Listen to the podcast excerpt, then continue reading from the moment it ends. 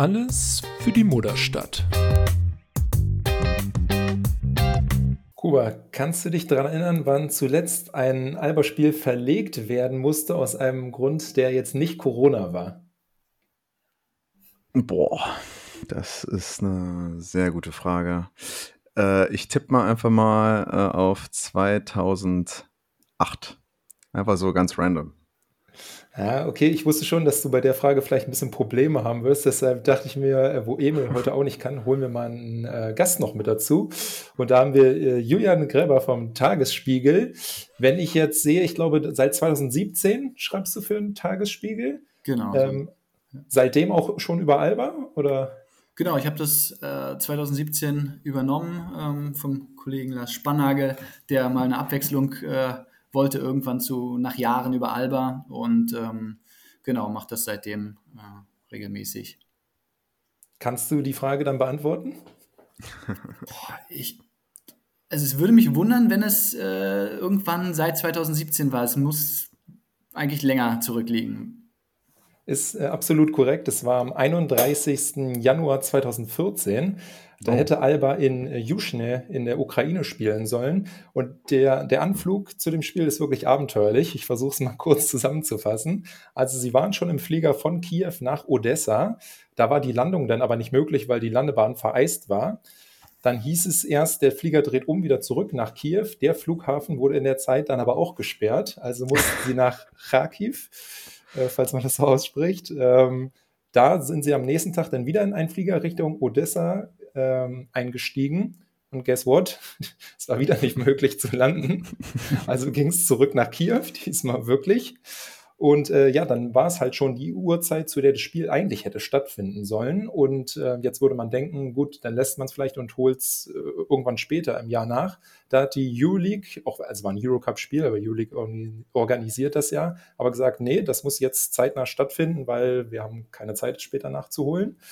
Äh, also hieß es mit dem Bus von Kiew nach Odessa weiß jetzt nicht genau, wie viele Kilometer es sind, aber es hat, glaube ich, ein paar Stunden nachts gedauert ähm, und es waren minus 25 Grad und die Heizung wow. hat wohl nur teilweise funktioniert im Bus. Wow. Okay. Und aber dann, also wurde es dann einfach nur um einen Tag verschoben, oder was? Genau, es war dann einen Tag später, auch irgendwie in der Stadt selber gab es auch keinen Strom, aber in der Halle gab es ein Notstromaggregat, deshalb konnte zumindest das Licht betrieben werden und so. Crazy. Also ich habe mal geguckt, das sind jetzt 470 Kilometer. Ähm, ist, schon, ist schon ein bisschen. Wow, krass. Ja, das ist, äh, das ist eine interessante, interessante ähm, äh, Story auf jeden Fall. Ja, der, der Grund, warum ich es ja. jetzt sage, ist euch wahrscheinlich klar, denn äh, das Alba Bayern-Spiel ist ja auch ausgefallen, weil die Münchner äh, ja wohl nicht hierher kommen konnten, slash ich unterstelle jetzt mal so ein bisschen wollten, weil Julian, wenn ich, wenn ich richtig informiert bin, äh, machst du beim Tagesspiegel ja auch Union und die genau. waren ja auch in München und die sind ja gestern mhm. irgendwie wieder zurück nach Berlin gekommen, ne? Ja, die sind äh, tatsächlich äh, zurückgekommen. Ich meine, wäre jetzt das äh, Berlin-Münchner Wochenende gewesen und ist komplett ins Wasser bzw. in den Schnee gefallen. Ähm, ja, Union ist da irgendwie mit Bussen und, äh, und Pkw irgendwie zurückgekommen. Ähm, wäre sicherlich irgendwie schon möglich gewesen. Aber ich glaube, bei Alba sind sie gar nicht so, äh, gar nicht so besonders äh, sauer darüber, äh, weil in der jetzigen Situation, ob man da jetzt so gerne gegen München gespielt hätte, hm, ich weiß nicht so richtig. Ich, ich glaube, das ist wirklich, das kommt Alba sehr gelegen, dass das Spiel jetzt äh, verlegt wird. Ähm, ich bin auch erstmal gespannt, wann es äh, bei diesem straffen Zeitplan, den man generell hat, äh, dann ähm, wieder stattfindet. Ähm, und auch wo es stattfindet. Äh, ob es dann, äh, ob Alba jetzt die Kosten für die Max-Schmeling-Halle jetzt zahlen muss, äh, ob man dann quasi einen Alternativtermin in der Max-Schmeling-Halle äh, hat äh, oder ob man dann in der Mercedes-Benz-Arena spielen will. ich glaube, Fragen über Fragen. Ähm, aber ja, das, ich glaube, das ganz, ganz okay, äh, die, jetzt äh, die Entscheidung, dass das jetzt doch nicht stattfindet, äh, vor allem für Alba. Und auch mit den Verletzungssorgen, ähm, die man jetzt auch hatte, äh, konnte man, glaube ich, auch nicht mit dem gesamten Team da auftreten. Ja, wenn man die Liste einmal durchgeht, jetzt gegen Maccabi, wer nicht gespielt hat, Sterling Brown, leichte Bandverletzung im Knie, Matt Thomas, Fußverletzung, Luis Olindi, Gehirnerschütterung, Siga Samar kam dann auch noch dazu mit einer Sehnenscheidenentzündung, was auf jeden Fall beim Scrabble, glaube ich, der Hauptgewinn ist, äh, das Wort. Ähm, Julian, hast du ein bisschen irgendwie, ich weiß nicht, ob du mal beim Medientraining jetzt zuletzt warst, mitbekommen? Weißt du, ob da irgendjemand so demnächst vor der Rückkehr steht? Weil Alba ist da ja doch immer sehr bedeckt, was die Informationen angeht. Ich war jetzt ähm, letzte Woche nicht da, vorletzte Woche war ich da, da war die Situation ja schon so ähnlich, wobei Luis Olinde war da noch nicht verletzt. Das kam, muss dann irgendwie ein, zwei Tage später passiert sein. Ähm, also zu Sterling Brown und Matt Thomas hatten sie gesagt, eins bis drei, eine bis drei Wochen. So, ähm, ich glaube, bei jetzt sind wir irgendwie bei zwei. Also die müssten eigentlich demnächst mal zurückkommen. Bei Louis, keine Ahnung, Gehirnerschütterung, da muss man ja natürlich immer gucken, wie stark die Gehirnerschütterung ist. Ähm, aber im Normalfall sollte das jetzt auch nicht äh, ewig dauern. Ich meine, bei, bei Giga weiß ich nicht so richtig. Ich ist, glaube ich, irgendwas am Fuß, an der Sehne. Und äh, da wissen wir ja spätestens seit Markus Eriksson, dass das ähm, auch mal kompliziert sein kann. Das hoffen wir jetzt nicht, aber ähm, da weiß ich äh, ehrlich gesagt überhaupt nichts, wie lange das dauern kann.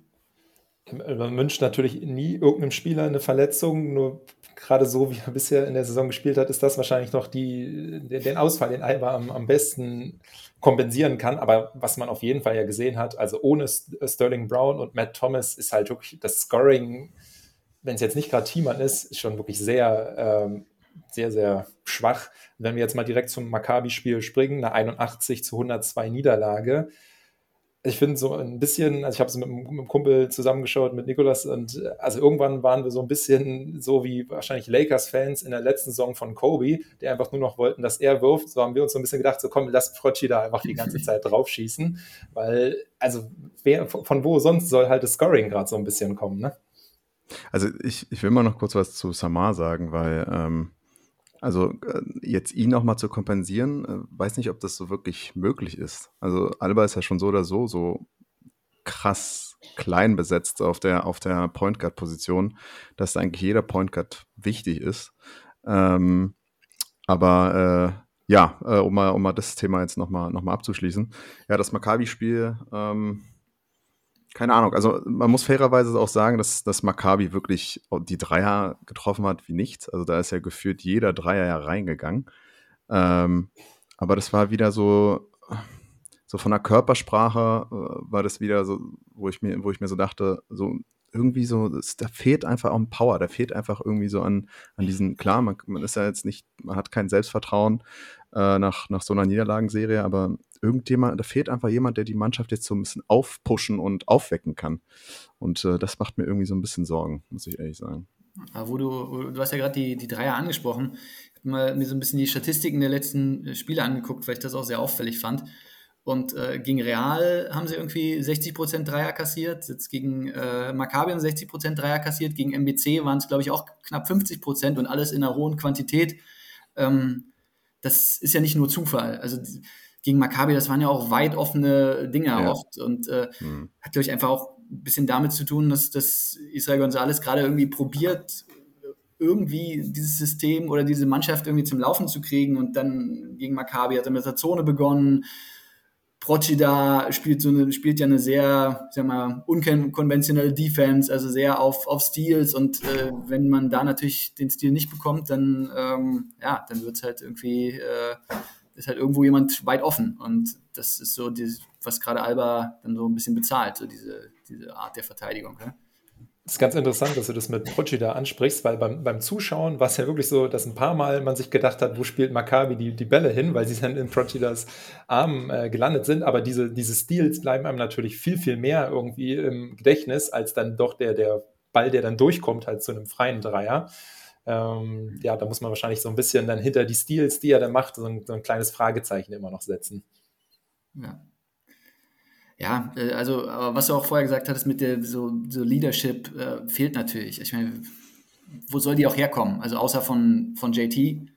Ähm, klar, mit Matt Thomas hätte man jemanden, der erfahren ist, aber ob der jetzt so auch der Typ ist, der dann unbedingt äh, groß vorangeht, weiß ich nicht. Ähm, Sterling Brown spielt seine erste Saison in Europa. Ähm, der Rest ist halt mega jung ähm, und hat teilweise mit sich selbst zu tun dann. Und äh, ist, glaube ich, einfach äh, schon schwierig, wenn man sieht, wer da halt gegangen ist und wer dann gekommen ist. Ähm, ja. Ich, ich weiß, bin immer noch nicht zu 100% sicher, ob JT wirklich äh, so diese Führungsrolle auch übernehmen kann, ob er so wirklich einfach der Typ dafür ist. Ähm, er ist schon, glaube ich, eher so ein bisschen eher der ruhigere Typ. Ich kann mir schon vorstellen, dass er in der Kabine vielleicht einmal ähm, ja auch die Leute so ein bisschen aufpushen kann, aber auf dem Feld äh, weiß ich nicht, da, da, da ist halt, äh, also im Vergleich zum, zu Sigma zum Beispiel, der da auch mal irgendwie mit, mit den Spielern viel gesprochen hat und auch mal so ein bisschen dirigiert hat, äh, ist er einfach nicht der Typ. Also er ist einfach ein anderer Typ als Sigma. Ähm, und ähm, ja, vielleicht, äh, vielleicht fehlt das einfach so ein bisschen. Was ich aber, äh, weil wir jetzt gerade so die ganze Zeit über so äh, die negativen Dinge, äh, Dinge sprechen, ähm, ich fand sehr positiv, äh, dass Justin Bean wieder auf dem Feld war. Ich finde immer, wenn er auf dem, auf dem Feld ist, äh, bringt er so eine gewisse Energie rein. Also zumindest ist es so, er kämpft um jeden Ball. das ist wirklich jemand, der, der für den ist jeder Ball quasi möglich zu holen und ähm, da gibt es keine, keine verlorenen Bälle. Ähm, und die Würfe, die er auch genommen hat, waren zum Teil eigentlich auch ganz okay. Äh, man hat natürlich gemerkt, dass er jetzt ein bisschen wieder ähm, nicht gespielt hat, aber ähm, ich habe so ein bisschen Hoffnung, dass er sich vielleicht, wenn er, ähm, wenn er jetzt wieder im Rhythmus ist und äh, nach ein äh, paar Wochen jetzt sich wirklich an das System auch ein bisschen gewöhnt, dass der vielleicht ein bisschen eine größere Rolle bei, bei Alba spielen könnte. Ich weiß nicht, wie ihr das seht. Ich denke, er profitiert auf jeden Fall sehr davon, dass wir jetzt auf unsere, ähm, ja, also wie nennen wir das, amtlichen Center zurückgreifen können. Am Anfang der Saison musste er ja so ein bisschen größer spielen, als er war. Und das ist in der Euroleague natürlich, äh, funktioniert es nicht. Jetzt, wenn er irgendwie auf der 3 in, in, im Einsatz ist, dann klar hat er da vielleicht mal so ein bisschen Schnelligkeitsdefizite, äh, aber das sieht trotzdem viel, viel besser aus, als wenn er da gegen irgendwie einen Fall spielen muss, der 20 Zentimeter größer ist. Meine Meinung. Ja, mir hat er eigentlich auch ganz gut gefallen, muss ich sagen, so in, in letzter Zeit. Und der hat, hat schon Spielintelligenz, die man, die man ja für Albers System braucht. Er kann Rebounds ganz gut einschätzen, hat da eine ganz, ganz gute Antizipation. Also ich glaube, der, der kann tatsächlich, wenn er da noch ein paar Wochen oder Monate hat, äh, wirklich ein wichtiger Bestandteil werden. Aber klar, auf der Euroleague kannst du ihn eigentlich nicht auf der 4 spielen lassen. Das ist. Äh Andere Frage: Kann man in der Euroleague äh, Malte Delo auf der 1 spielen lassen? Ah, also äh, es ist jetzt äh, nicht nur das eine Spiel, wo, wo Malte, sagen wir mal, einfach sehr unglückliche Aktionen hatte. Ähm, viele auch unnötige Turnover. Ähm, den Dreier fällt jetzt, oder er hat, glaube ich, ich weiß gar nicht, wie viele, ähm, wie viele Punkte er gemacht hat. Ich glaube, 1, 2, 3 hat er auch reingemacht. Ähm, aber da fehlt es gerade auch so ein bisschen, aber ist, glaube ich, wie der gesamten Mannschaft einfach in diesem Selbstvertrauen so und ähm, das, das merkt man irgendwie bei Malte, dass ähm, da jetzt gerade so ein bisschen der Wurm drin ist. Ähm, aber klar, es ist äh, am Anfang der Saison dachten wir uns alle, okay, er hatte ja auch Spiele, wo er auf der Eins ja auch die Spiele auch beendet hat. Ähm, aber diese Leistung dann halt wirklich konstant über die gesamte Saison ähm, aufs, Spiel, äh, aufs Spielfeld zu bringen, das ist auch gar nicht so einfach. Ne? Ich finde, das äh, kommt bei Malte einfach auch sehr drauf an, was für Spieler um sich rum hat, weil er ist ja nun mal nicht der Spieler, der ist ja kein Maodo, der irgendwie mit seiner Geschwindigkeit oder mit dem Dribbling groß kreiert, sondern ist eher so ein bisschen so ein Einleiter. Und wenn er neben sich halt Leute hat, die dann vielleicht entweder den freien Wurf wie Matt Thomas äh, dann treffen oder vielleicht Proci da an einem guten Abend, der dann auch mal irgendwie eine Einzelaktion hat, so dann kannst du ihn da, glaube ich, spielen lassen. Aber du musst halt so ein bisschen anderes einen anderen Basketball spielen. Also du ist halt kein, ist kein Maodo, ist auch kein Jalen Smith oder irgendwie, die sich, die sich selbst was kreieren. So, das wird er wahrscheinlich auch niemals werden. Ja, also ich finde es auch, ich finde es gut, dass Alba es macht, ihn mehr auf der, auf der Eins einzusetzen, weil man hat es ja in den letzten Jahren schon gesehen, welche Spielintelligenz in ihm steckt, wie gut er da irgendwie auch sich Sachen von, von Sigma abgeschaut hat. Aber natürlich dieser Sprung von so extremer Rollenspieler, den er im letzten Jahr war, zu irgendwie Starting Point Guard, der ist natürlich einfach riesig. Und da läuft er einfach halt irgendwie gegen eine Wand aktuell gegen. Aber andererseits ist halt so ein bisschen halt die Frage, was, was, sind die Alternativen, die Alba halt aktuell machen kann. Also Samar konnte jetzt nicht mitspielen und Spaniolo, äh, naja gut, der bringt jetzt auch nicht deutlich mehr Erfahrung halt irgendwie mit Starting Point Guard eines Euroleague-Teams mit. Das, genau das meinte ich halt mit, äh, also dass die Verletzung von Samar irgendwie kompensiert werden könnte. Ähm, ich glaube, das ist wirklich äh, auf der Position braucht man wirklich jeden Spieler derzeit. Auch wenn Samar vielleicht offensiv äh, nicht so viel beitragen kann, ähm, er ist trotzdem halt ne, so, eine klassische Eins und ab und zu gibt es ja auch doch mal ein paar, paar gute Ideen von ihm, auch ein paar Assists ähm, und er ist ja auch relativ aggressiv dann auch in der Defense. Ähm, aber ja, so mit, mit, nur mit Spaniolo und Delo ist es ja wirklich komplett schwierig, dann ähm, gegen, gegen, gegen erstmal in der Euroleague überhaupt äh, dran zu bleiben. Äh, aber auch in der BWL ist es halt, also jetzt gegen Bayern, ist ja quasi wie ein Euroleague-Spiel wäre das ja wäre quasi nichts anderes. Deswegen, ähm, aber das war ja, das ist ja eine Sache, ähm, die aber auch du, Julian, ja auch in deinen äh, Tagesspiegelartikeln ja auch angesprochen hast, dass auf der 1 und auf der 5 ähm, ein, einfach Alba einfach zu dünn besetzt ist. Und ähm, wenn man dann halt genau so eine Verletzung hat wie jetzt bei Samar, dann wird es halt ganz, ganz schnell äh, kritisch. Und dann ähm, muss man dann halt irgendwie improvisieren. Und diese Improvisation, naja, die klappt gerade nicht so gut ja, ich glaube, diese ganze Saison ist irgendwie eine einzige Improvisation. Also ich glaube, das hat sich sicherlich auch äh, Himar und niemand wirklich so gewünscht, dass das, dass das so, so läuft. Ich meine, du hast natürlich mit äh, auf der Eins mit Spaniolo und mit Giga Samar zwei Leute, die, die natürlich Talent haben, die, die vielleicht auch mal äh, irgendwann gute Euroleague-Spieler werden, aber die einfach unerfahren sind und du hast halt niemanden sonst halten können und offenbar halt auch niemanden verpflichten können, der irgendwie in dein Konzept passt. Ähm, das Geld, um jetzt irgendwen zu holen, der reinpasst, ist wahrscheinlich auch nicht da. Also natürlich kannst du irgendwen holen, aber ich kann auch irgendwie Himar schon verstehen, wenn er sagt, ehe wir jetzt irgendjemanden holen, nur um jemanden zu holen, der vielleicht 30 ist und äh, wir sagen können, ja, jetzt haben wir doch einen Erfahrenen, ähm, dass sie dann probieren, lieber so durchzukommen, kann ich irgendwie auch verstehen, aber ähm, es ist schon, ja, irgendwie schon so eine frustrierende Situation, wo man auch nicht so wirklich, finde ich, gerade den Ausblick auf Besserung hat. Also die werden sicherlich individuell besser und auch Erfahrung sammeln, aber ob das dann reicht, um gerade auf Euroleague-Level Spiele zu gewinnen, da ist schon der Sprung noch ganz schön groß. Aber äh, was, glaub, was glaubst du, warum man es einfach nicht geschafft hat, diese A- und B-Lösung äh, äh, zu holen oder zu halten? Ähm, liegt es jetzt wirklich daran, weil Alba in der Euroleague nicht attraktiv genug ist? Ähm, oder es gibt es auch andere Gründe? Also klar, äh, viele sagen ja natürlich so, wenn du in der Euroleague spielst, dann kannst du auch die Top-Spieler holen, äh, aber das gilt halt nicht für alle Vereine. Ne? Das gilt eigentlich nur für die ersten sechs oder acht ähm, oder sagen wir vielleicht die ersten zehn. Ähm, aber ich frage mich halt, am Ende des Tages ist es halt, ähm, klar, Euroleague ist schön und gut, aber ähm, ich meine, wenn du keinen guten Euroleague-Kader hast, und das hast du einfach dieses Jahr nicht, dann gibt es halt einen die eine und die andere 10, 20, auch mal 30 Punkte Niederlage. Und das macht dann als Fan, aus Fansicht natürlich auch gar keinen Spaß. Ähm, was, also was denkst du, was, wo, woran das eigentlich liegen kann? Ist es ist, äh, klar, finanzielle Sachen sind es natürlich auch. Ist es dann der Standort Berlin, der einfach dann auch, auch unattraktiv ist in der Euroleague? Das, das glaube ich eigentlich äh, gar nicht. Ähm, also äh, klar, die, die Top, Top, Top-Leute, die wirst du nicht bekommen, aber das, das klar, hat, glaube ich, vor allem finanzielle Gründe, weil ähm, ich glaube, da muss man sich jetzt nicht zu sehr Illusionen machen, dass, dass die Spieler oder dass der Großteil der Spieler irgendwie darin liegt, oh, das ist aber ein toller Verein und ein toller Standort, sondern da zählt Geld und da zählt sicherlich auch noch irgendwie die Perspektive, ob du irgendwas gewinnen kannst. Und momentan kann halt beide, Alba mit keinem von beidem irgendwie punkten. Und dazu kommt halt auch nochmal, dass, dass halt Alba ja auch irgendwie eine ganz spezielle Art von Point Guard sucht. So, sicherlich hättest du Leute, gerade wenn, wenn man jetzt auch auf Bundesliga-Ebene guckt, hättest du Leute äh, kriegen können, die dir 10, 12 Punkte pro Spiel und ein paar Assists liefern.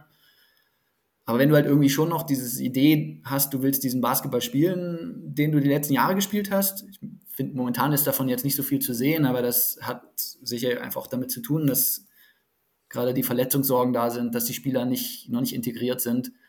Ähm, wenn du dieses spezielle Profil halt suchst, dann, dann reduziert sich die, die, einfach das Angebot schon mal noch viel mehr. Und ich meine, ich glaube, es gibt wenige Leute, die so ein gutes, äh, so einen guten Überblick und so ein gutes Netzwerk haben wie Himar. Also der ist ja wirklich in mhm. Europa, in der NBA, in der G-League, überall unterwegs und verknüpft und irgendwas. Und ähm, von daher tue ich mir immer so ein bisschen schwer, wenn, wenn es dann irgendwo in irgendwelchen Foren oder irgendwo heißt, naja, irgendwen wird man ja schon finden seid ihr zu blöd dafür. Ähm, aber gut getan hätte es sicherlich nochmal irgendjemand zu holen. Ja, also ich glaube auch, also man kann schon verstehen, äh, was er da macht und äh, diesem, diesem Plan vertrauen. Aber auf der anderen Seite, wo du es gerade ansprachst mit, äh, sie brauchen einen, einen Point Guard, der dieses System irgendwie auch verinnerlichen kann. Und danach meintest du ja auch, aber aktuell sieht man davon ja auch nicht so richtig viel. Also dann irgendjemand anderes so viel schlechter würde es vermutlich auch nicht machen. Und ich finde so, das Problem halt wirklich gerade mit den Euroleague-Spielen aktuell ist halt, also wir sind halt nicht irgendwie in der NBA, wo man halt weiß, äh, das ist jetzt ein schwieriges Jahr und dann werden wir auch noch dafür belohnt, dass wir halt mhm. schlecht waren, sondern es ist ein schlechtes Jahr und das macht es ja im nächsten Jahr auch dann irgendwie nicht einfacher, wieder andere, bessere Spieler von dem Programm zu überzeugen. Und äh, also wir stehen jetzt irgendwie bei 1 und 10 oder sowas, glaube ich, in der Euroleague. Da weißt du schon ziemlich, auch wenn irgendwie jetzt es die Play-ins gibt, da geht es nirgendwo mehr hin. Und trotzdem sind es ja noch ein Haufen Spiele, die wir zu spielen haben. Und man fragt sich als Fan ja wirklich, warum soll ich mir das anschauen? Und allein, um da irgendwie, finde ich mal, nochmal so ein kleines Argument irgendwie zu geben, warum sollten Leute Geld bezahlen, um sich das Produkt Alba Berlin in der Euroleague anzuschauen, finde ich, wäre so ein bisschen Aktionismus vielleicht doch gar nicht so schlecht. Ich weiß nicht, äh, ob ihr euch mal die Verkaufszahlen fürs nächste Euroleague Heimspiel gegen Kaunas angeschaut habt. Also das sieht eigentlich so aus, als wäre außerhalb der Dauerkarten noch alle Karten verfügbar. Ja, und das, also mir macht das auch ein bisschen Sorge, weil ähm, ich meine, Alba hat ja eine Wildcard für die Euroleague und ähm, ich weiß nicht, ob das äh, für, für das Produkt Euroleague äh, so gut ist, wenn man da genau so eine Mannschaft hat wie Alba, die, wenn es ganz blöd läuft, am Ende der Saison, weiß nicht, fünf Siege vielleicht hat. Äh, aktuell würde ich, schon, ich schon fast nehmen. dass man, dass man denen dann halt nochmal eine Wildcard anbietet, weil ich meine, was, was, welchen, welchen Mehrwert bringt Alba Berlin in die Euroleague?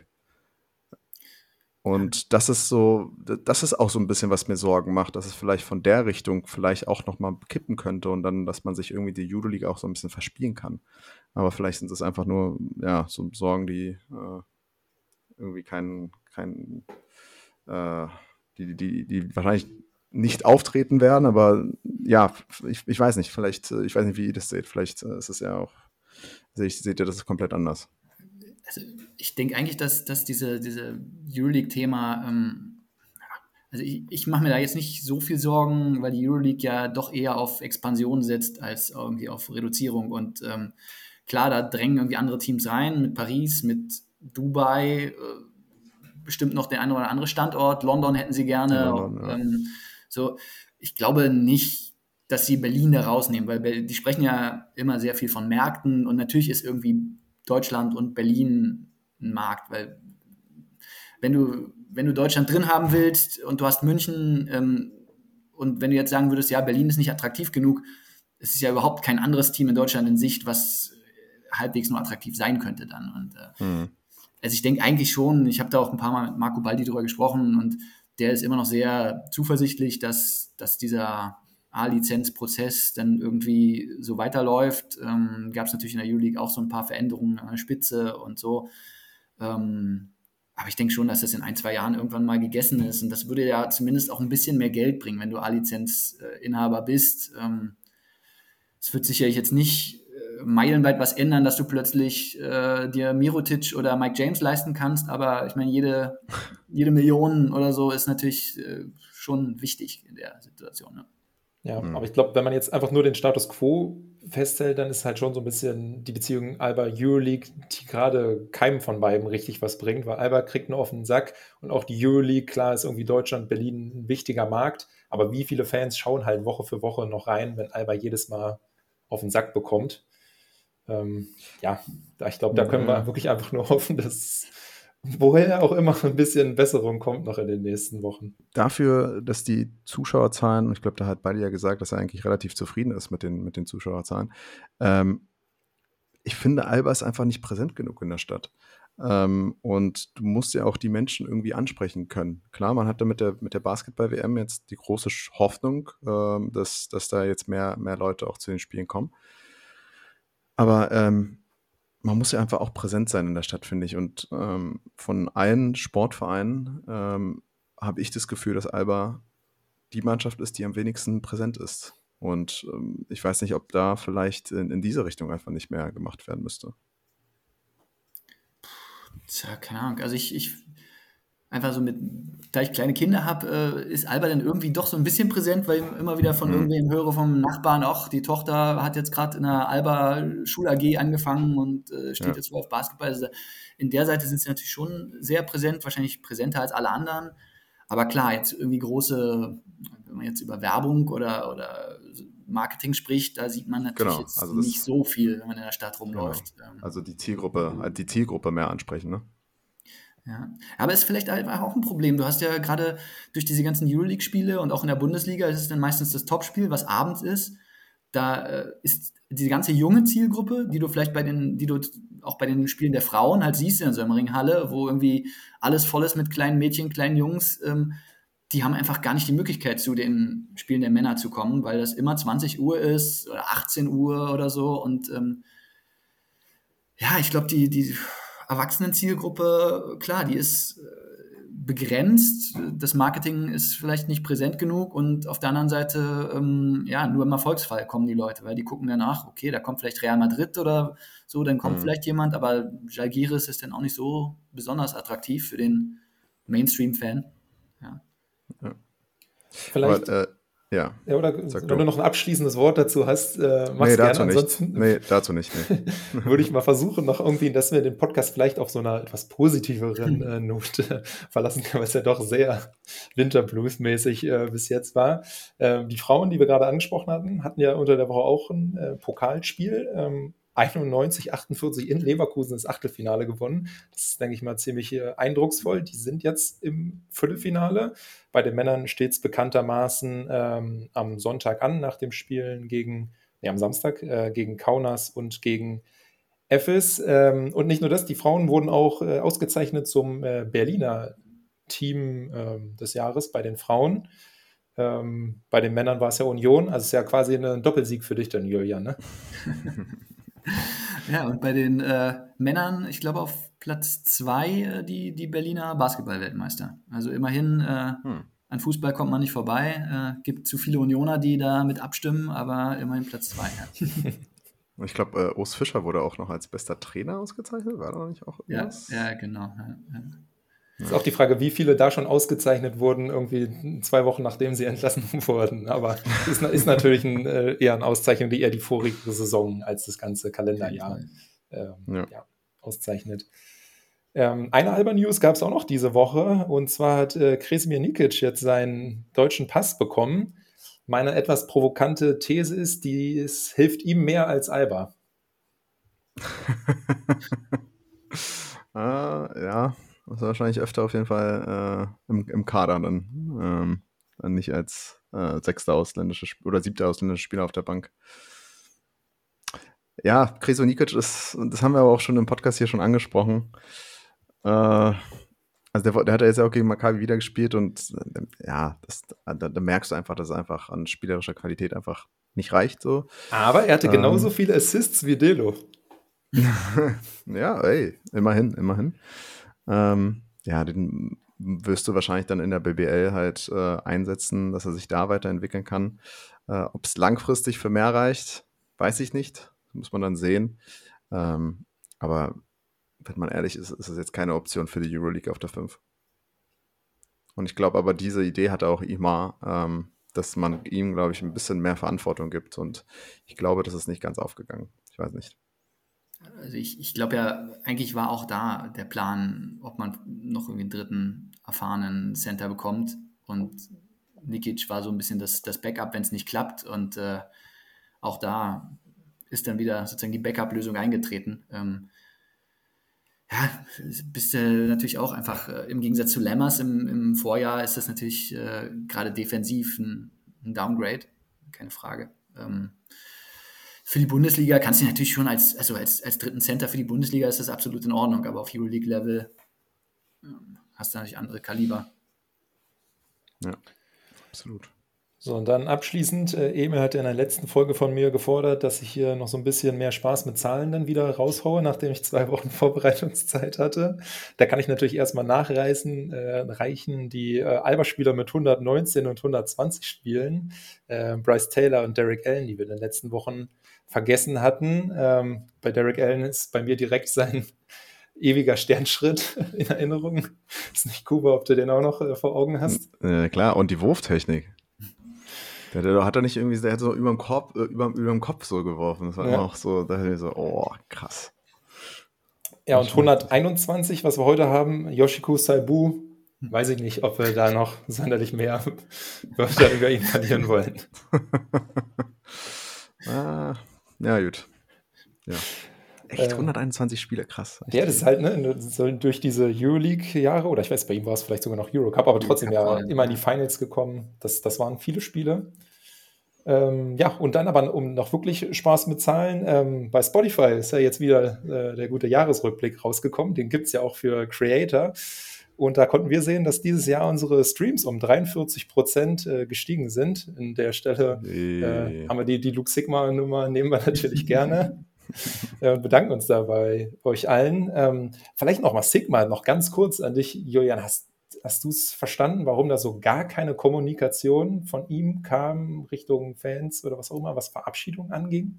Es war sehr ruhig, ne?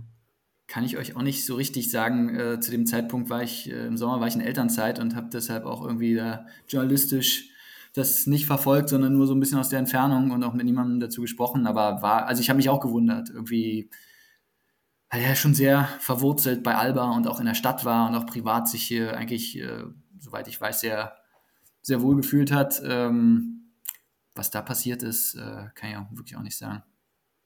Es muss auch noch Rätsel geben, die wir hier im Laufe der Saison aufklären können. Er kommt ja auch noch irgendwann mit Olympiakos. Ich weiß gar nicht, ist das sogar noch dieses Jahr? Ähm, das ist Ende Dezember, glaube ich. Ja, genau, 29. Äh, Dezember. Da. Einfach, einfach persönlich ansprechen. Mal. Ich, ich, ich, ich gehe mal in die Mixzone und frage ihn, was da los ist. Ja, das wäre sehr nett.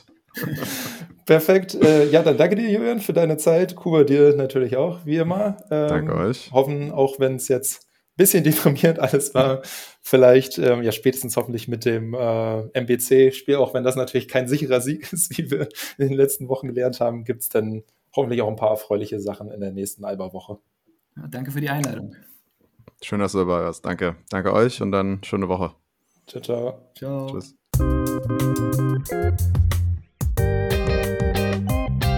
Alles für die Mutterstadt.